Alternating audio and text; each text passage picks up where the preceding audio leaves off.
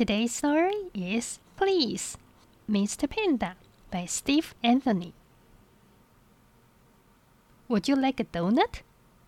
熊猫拿着一盒甜甜圈问：“你想要来一个甜甜圈吗？”“Give me the pink one。”一只企鹅说：“给我那个粉红色的。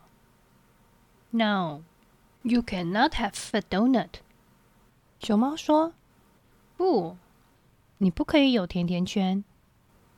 ，I have changed my mind。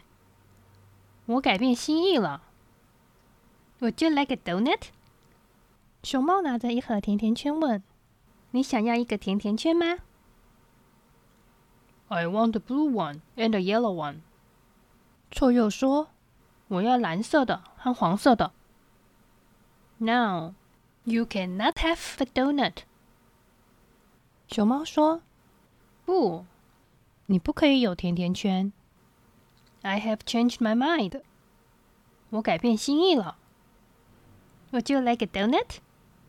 熊猫拿着一盒甜甜圈问：“你想要来个甜甜圈吗 No, go away. 大鸟说才不要呢，走开。：“Would you like a donut？”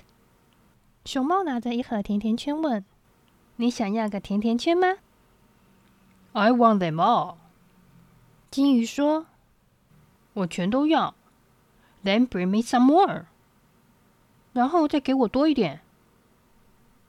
：“No, you cannot have a donut。熊猫说不你不可以有甜甜圈。 ，I have changed my mind。我改变心意了。 Would anyone else like a donut？熊猫拿着一盒甜甜圈问：“有没有任何其他的人想要一个甜甜圈呢？”Hello, may I have a donut？浣熊说：“Hi，，我可以有一个甜甜圈吗？Please, Mr. Panda。拜托嘛，熊猫先生。：“You can have them all。”熊猫说：“这全都是你的了。Thank you very much。非常谢谢你。I love donuts。我爱甜甜圈。You are welcome。”熊猫说不客气。I do not like donuts。我不喜欢甜甜圈。The end.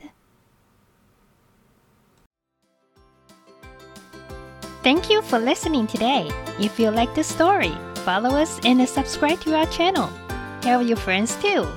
If you'd like to give a gift of support of any amount to help us cover our hosting, please click the link at this episode description. Thanks again and see you next time.